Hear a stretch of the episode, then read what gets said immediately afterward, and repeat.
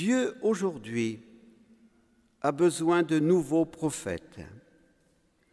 Imitons Jean-Paul II et Benoît XVI et prions pour notre pape François afin qu'il exerce courageusement sa mission pétrinienne par la fidélité à la vérité révélée. La mission prophétique ne doit pas être seulement exercée par les membres de la hiérarchie.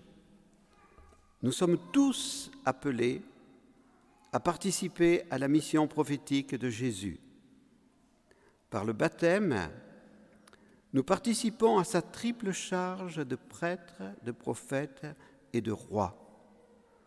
À la suite d'Amos, soyons courageux pour dénoncer les idéologies relativistes qui dénaturent l'amour, désacralisent la vie, déconstruisent la famille et agissent pour déraciner définitivement les racines chrétiennes de la France et de l'Europe. Ne disons pas ⁇ je ne sais pas parler, je suis trop faible ⁇ Jésus nous dit en ce dimanche, va, tu seras mon prophète. Sa grâce ne nous fera jamais défaut. La prophétie du psaume 84 que nous avons chanté est le fondement de la doctrine sociale de l'Église. Amour et vérité se rencontrent, justice et paix s'embrassent. Jésus, par la rédemption, a accompli cette prophétie.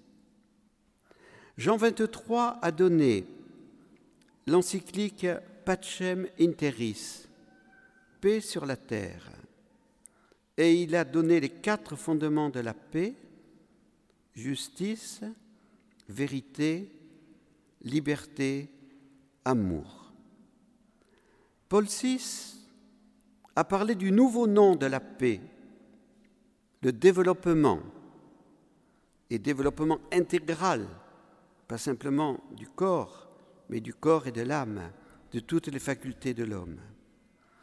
Jean-Paul II a souligné l'importance de la solidarité.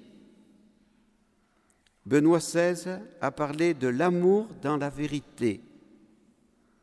Le pape François appelle tous les hommes de bonne volonté à l'option fondamentale pour les pauvres et au respect de la création. Saint Paul, dans la deuxième lecture, nous a appelés à l'action de grâce. Sachons bénir notre Père céleste de nous avoir appelés à devenir ses enfants en son Fils bien-aimé.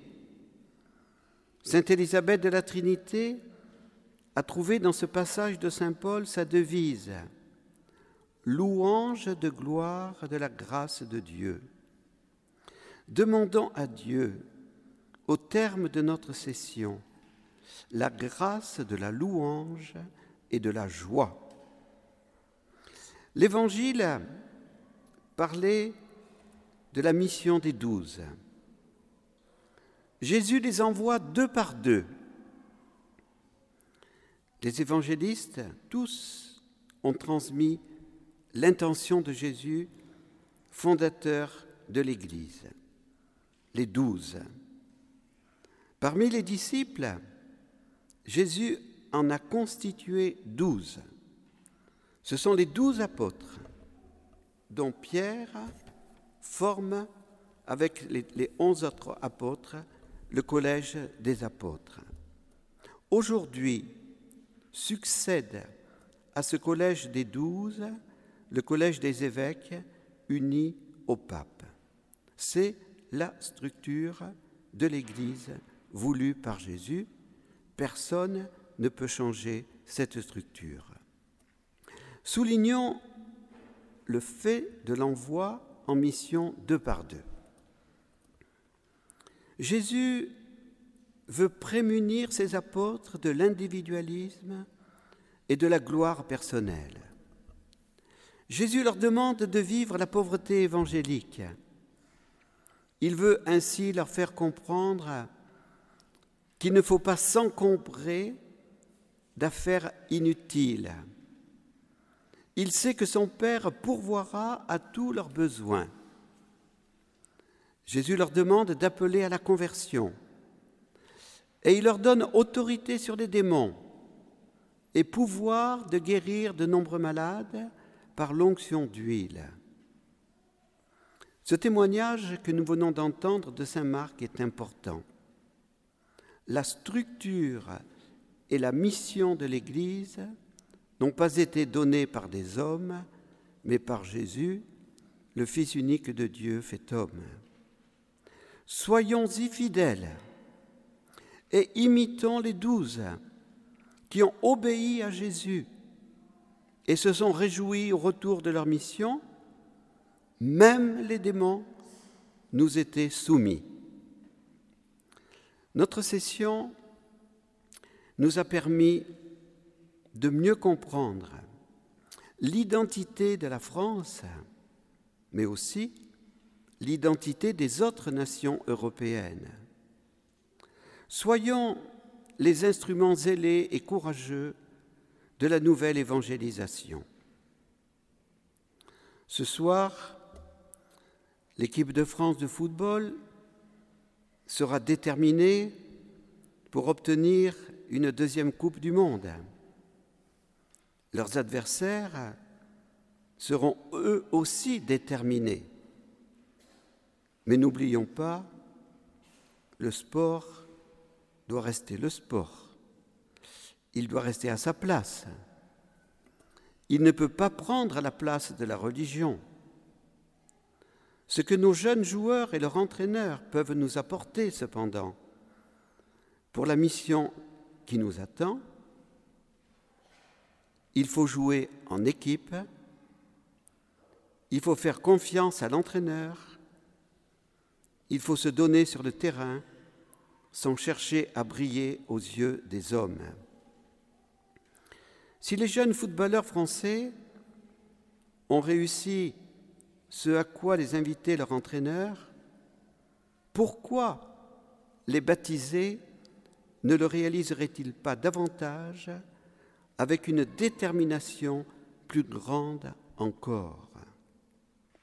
Les saints ont été déterminés par eux, l'Esprit Saint et l'Église ont pu répondre aux défis de leur temps. Ne partons pas de cette session en défaitistes, mais en apôtres zélés, confiants, courageux et déterminés. Notre session n'avait pas pour but d'évoquer un passé révolu, la France chrétienne et l'Europe aux racines chrétiennes.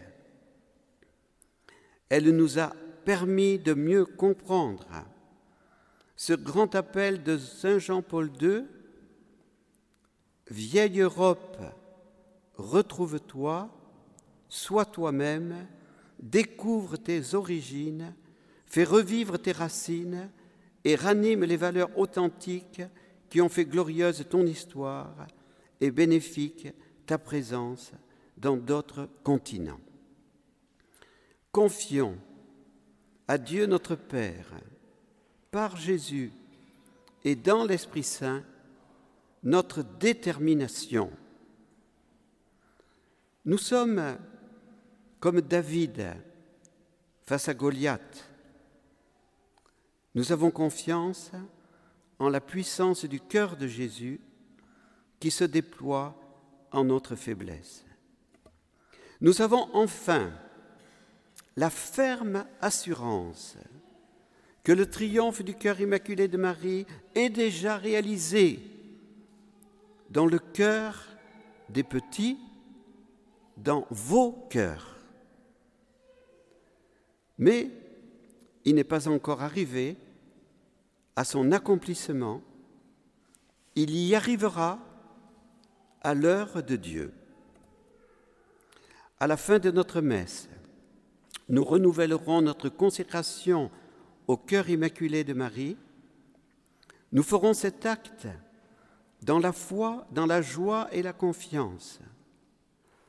Notre-Dame des Neiges, médiatrice des grâces, notre Mère au ciel, aidez-nous à être fidèles et déterminés.